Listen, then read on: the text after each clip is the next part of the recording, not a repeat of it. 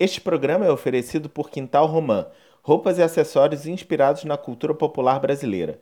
instagram.com barra Quintal Romã.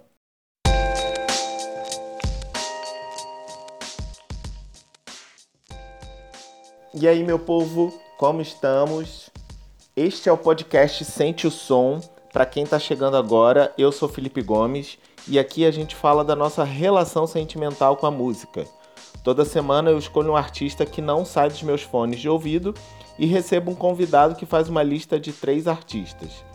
Depois eu faço uma playlist com os artistas mencionados aqui no programa para você conhecer e ouvir tudo que foi indicado sem precisar ficar procurando por aí.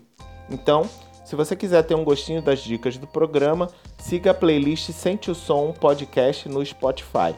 O link da playlist está na descrição do episódio playlist Sente o Som Podcast no Spotify. E não esqueça de assinar o feed do podcast para receber os novos episódios. No programa de hoje a gente vai ouvir Henrique Porto. Henrique é jornalista, repórter, com um olhar muito dedicado para a cultura. Vocês vão perceber na fala dele. Hoje tem informação por aqui, hein?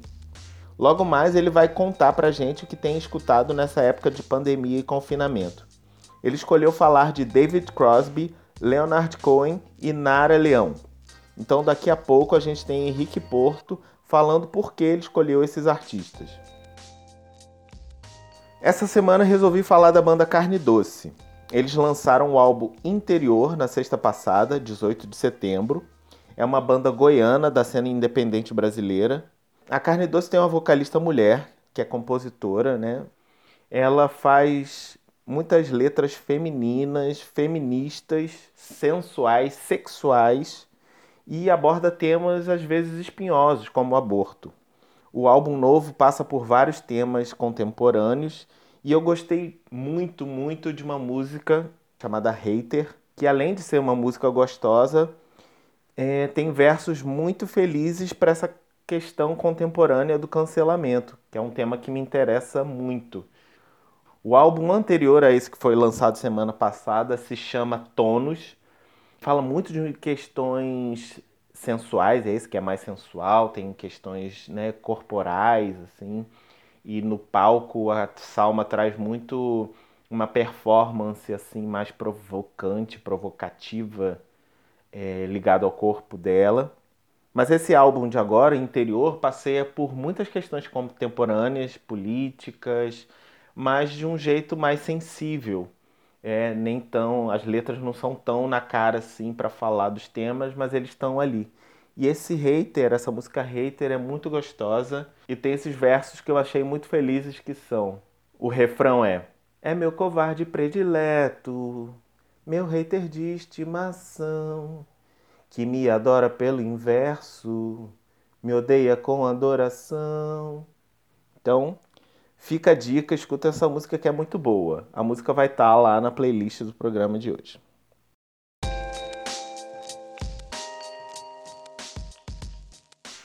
Quintal Romã. Roupas e acessórios inspirados na cultura popular brasileira. Siga Quintal Romã no Instagram para conhecer esse trabalho artesanal feito por mãe e filha. A Quintal Romã vende máscaras, saias para danças populares, camisa para todos os gêneros e estandartes para decorar sua casa e muito mais. Quintal Romã envia para todo o Brasil. Entregas a combinar. instagram.com/barra Quintal Romã. O convidado de hoje é Henrique Porto. Henrique é jornalista da Globo News, já foi repórter de cultura do G1. Ele é daqueles fanáticos por música que coleciona vinil. Nas escolhas de hoje, Henrique foi por um caminho mais introspectivo, muito por causa da pandemia e do confinamento. Vamos ouvir o Henrique falando então de David Crosby, Leonard Cohen e Nara Leão. Bom, cara, primeiro eu preciso dizer que a pandemia influenciou bastante nas minhas escolhas musicais. Essa coisa de a gente ficar muito sozinho, meio isolado, gera uma certa reflexão e aí eu passei a ouvir artistas e álbuns mais reflexivos, se é existe, né? Isso é coisa da minha cabeça. Mas eu acho que você vai entender mais ou menos conforme eu for te, te, te contando. Eu vou começar pelo David Crosby. O David Crosby é um artista americano, ele é compositor, cantor e guitarrista. Ele começou a carreira no The Birds nos anos 60, fez muito sucesso. E depois ele formou o Crosby, Stills Nash com o Graham Nash, que era do The Hollies, uma outra banda, e com, com o Stephen Stills, que era também cantor, compositor e guitarrista do Buffalo Springfield, também nos anos 60. O Buffalo Springfield teve uma carreira mais curta, só, teve, só lançaram três discos, e foi da onde saiu o Neil Young também. Então, não à toa, o Neil Young também se, jun se junta ao Crosby, Stills Nash de vez em quando para fazer umas coisas. Mas eu considero climas diferentes. O Crosby, Stills Nash com o Neil Young é uma coisa, sem o Neil Young é outra. Mas enfim, aí é, um, é uma outra história. Então, o David Crosby, é, eu, eu vou falar principalmente de um disco chamado If I Could Only Remember My Name. É um disco de 1971, porque ele é todo em cima da dor da perda. Porque em 1969, namorada dele, Christine Hilton, ela sofreu um acidente de carro e morreu repentinamente. E o cara deu uma pirada, assim. Já não era uma pessoa muito centrada, já abusava das drogas nessa época, e aí o cara surtou de vez. Ficou numa merda danada, encheu a cara, consumiu tudo que ele podia, ali de ilícito e ilícito. Mas ao mesmo tempo ele compôs essas músicas todas em paralelo a essa, esse pesadelo todo. E como ele era um cara muito querido pelos músicos ali da costa, costa oeste americana, todo mundo percebeu que o cara estava realmente num momento péssimo e ajudaram ele na produção desse álbum. Então é um disco que tem a participação do Santana, de músicos do Grateful Dead, do Jefferson Airplane, obviamente do Nash, do Young, dos Stills, da Johnny Mitchell, e todo mundo ali resolveu fazer um mutirão para dar uma força pro cara. Ele nas letras, ele procurou conscientemente não ser muito explícito nessa questão da perda, da morte da, da Christine, mas, mas o disco tem todo esse clima e é um disco lindo. Ele não é muito longo, não, acho que ele tem uns 35, 40 minutos no máximo. É, e ele é sensacional, cara. É um disco absolutamente obra-prima total, um dos discos da minha vida. Eu, eu resgato ele de vez em quando para ouvir muito, e na quarentena ele foi um desses, assim, que me, que me pegou de novo. Tem duas músicas que eu acho mais legais o disco é todo bom. Tem, assim, ele é, tem faixas impuláveis. Você ouve de cabo a rabo, sem problemas, sem estresse. Tem duas que eu acho especiais. Uma se chama Cowboy Movie, é a segunda música do disco. Tem uns oito minutos, mais ou menos. E ela tem um duelo de guitarras entre o Neil Young e o Jerry Garcia, que era o guitarrista do, do Grateful Dead. Eu acho que o Neil Young fica no canal direito e o Jerry Garcia no canal esquerdo.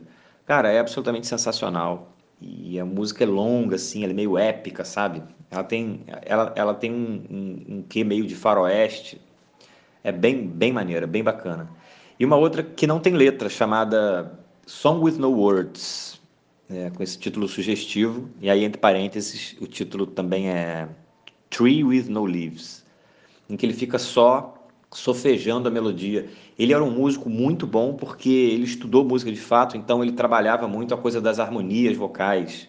Ele usa umas, umas afinações alternativas de violão e o som fica muito diferente do que a gente está acostumado né, a ouvir, aqueles aquela coisa dos acordes maiores, menores, é tudo cheio de dissonância. Ele já fazia os, os arranjos vocais do, do The Birds na época e também do Crosby, Stills Nash. E nesse disco você vê bem que o cara tem muito talento para fazer isso. É um descasso, cara. É, é, é, absolutamente fantástico, principalmente tendo em mente essa questão da morte da namorada dele. Que o disco fica mais bonito e mais denso ainda.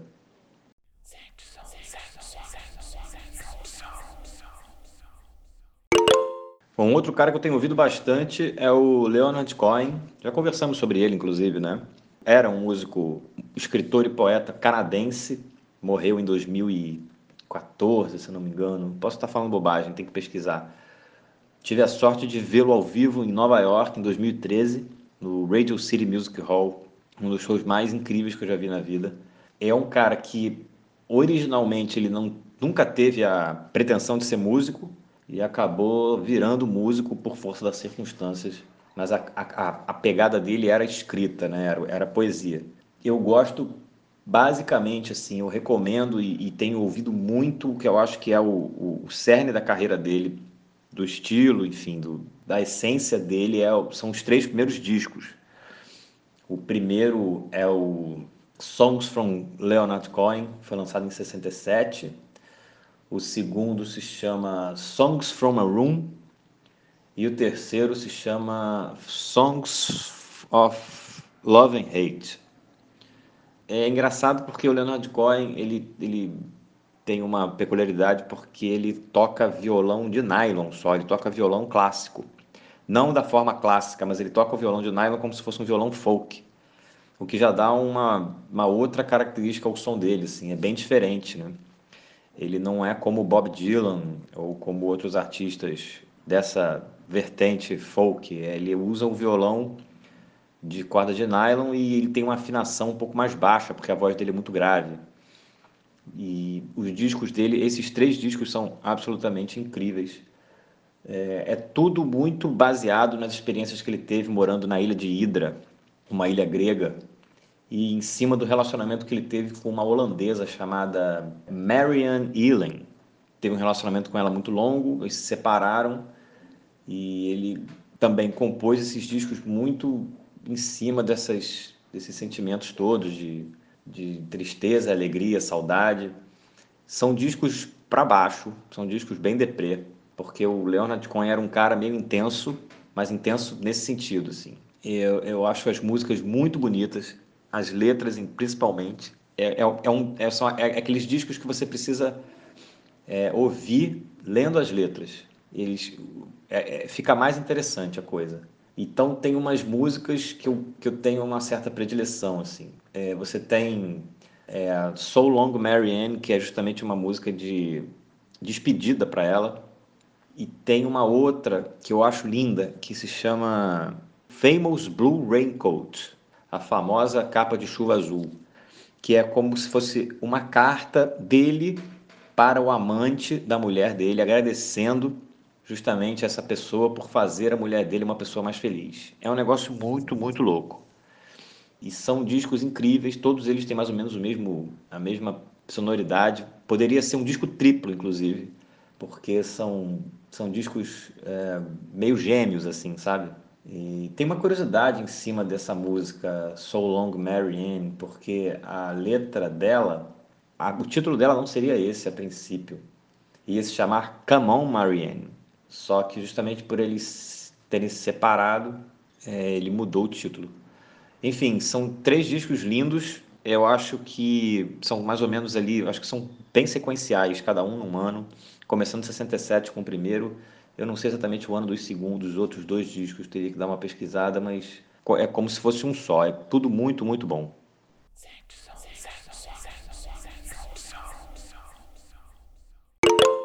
Bom, para a gente não ficar só nos artistas estrangeiros, eu também tenho ouvido bastante a Nara Leão. Na verdade, a Nara Leão foi uma descoberta minha recente. Eu pouco conhecia da carreira dela, mas aí eu comprei um disco, um LP, que é a Opinião de Nara Leão. Depois comprei um outro, que eu esqueci o nome, mas enfim, é o disco seguinte. E aí eu comecei a curtir, a me interessar mais pela, pela música dela, que é uma coisa ali meio começa na bossa nova e, e aí ela vai para um, um lado mais, mais social e político, com umas críticas mais, com umas músicas mais críticas a, a, a esse tipo de, de aspecto né, do Brasil, muito influenciada pelo João Gilberto, claro. É, ao, ao mesmo tempo também que ela fez parte da bossa nova, ela também entrou no tropicalismo. Eu acho ela uma artista absolutamente sensacional. Eu conhecia muito pouco da carreira dela, principalmente do início da carreira dela. Eu acho os, os primeiros discos, aqueles discos da elenco, são todos fantásticos, é, é, porque o disco era todo pensado, né? não só o repertório, mas a estética das capas. É bem legal, assim. E, e também são discos para você ouvir assim na sequência, cara, porque é, eles meio que se misturam, produção, é tudo ao mesmo tempo que é que é um pouco tem uma sonoridade um pouco parecida, você também consegue perceber umas certas é, diferenças entre eles, é, muita, muita influência do, Vinícius de Moraes, do Sérgio Ricardo, do Carlos Lira, é, do Geraldo Vandré também. Enfim, são os primeiros discos dela ali dos anos 60 até o início dos anos 70 são todos extraordinários. E eu, eu dou destaque para o disco que ela gravou com Rogério Duprá, que era o arranjador e o cara que é, regia as orquestras das gravações da Tropical, dos discos do tropicalismo. Então ela, ela, fez com ele um disco todo orquestrado, assim. É o disco que tem Lindonéia, que, saiu no, no, no Panis et Circenses também. E é todo ali naquela, vai todo naquela mesma pegada, é muito, muito bom. Mas esses discos mais, é, é, mais entre aspas, mais sofisticados, tanto esses quanto os discos mais tradicionais, também entre aspas, ali com violão, uma percussão, são todos eles igualmente incríveis e eu recomendo também bastante. É isso, gente. Esse foi o programa de hoje do Sente o Som Podcast. Hoje ficamos por aqui. Ouçam a playlist do programa Sente o Som Podcast no Spotify. Se você gostou do programa, não esqueça de assinar o nosso feed para receber os novos episódios no seu tocador de podcast. Até semana que vem. Beijos.